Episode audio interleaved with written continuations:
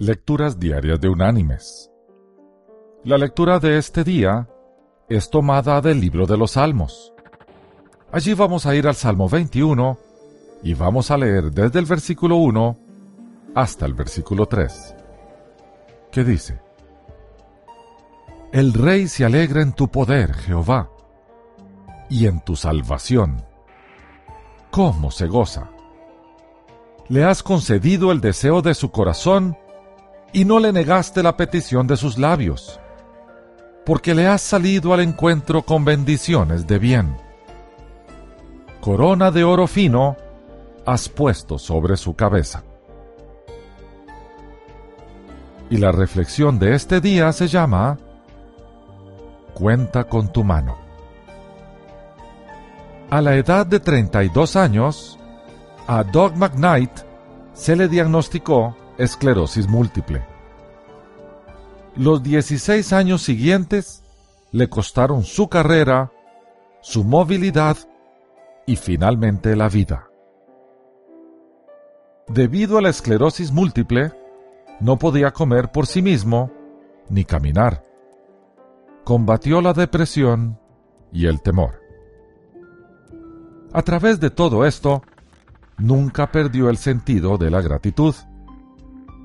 La evidencia de esto es su lista de oración. Los amigos de su congregación le pidieron que compilara una lista de sus peticiones para interceder por él. Su respuesta incluía 18 bendiciones por las que estaba agradecido y seis preocupaciones por las cuales orar. Sus bendiciones superaban a sus necesidades por tres a una.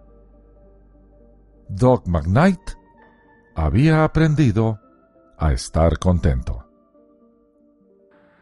Lo mismo ocurrió con la leprosa en la isla de Tobago. Un misionero de corto plazo la conoció en un viaje misionero. En el día final, él conducía la adoración en una colonia de leprosos. Preguntó si alguien tenía una canción favorita cuando hizo la pregunta, una mujer se volvió y dejó ver el rostro más desfigurado que se haya visto. No tenía orejas ni nariz. Los labios habían desaparecido. Pero levantó una mano sin dedos y preguntó, ¿Podemos cantar Cuenta las riquezas que el Señor te da? El misionero comenzó a cantar pero no pudo terminar. Después alguien comentó, Supongo que nunca podrá volver a cantar esa canción.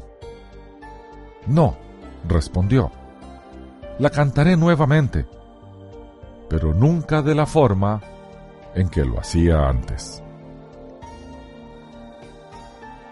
Mis queridos hermanos y amigos, esperamos que un cambio de circunstancias traiga consigo un cambio en nuestra actitud? Si es así, estamos en prisión y necesitamos aprender un secreto para aligerar nuestro equipaje. Miremos nuestras manos y contemos con ellas las bendiciones que hemos recibido. Incluyamos allí techo, comida, vestido, vida y salud nuestros y de nuestros seres queridos.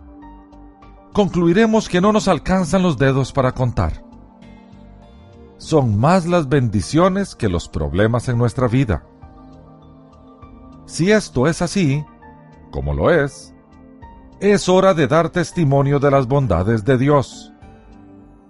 Dar gracias por las bendiciones recibidas y parar de quejarnos. De una vez por todas. Que Dios te bendiga.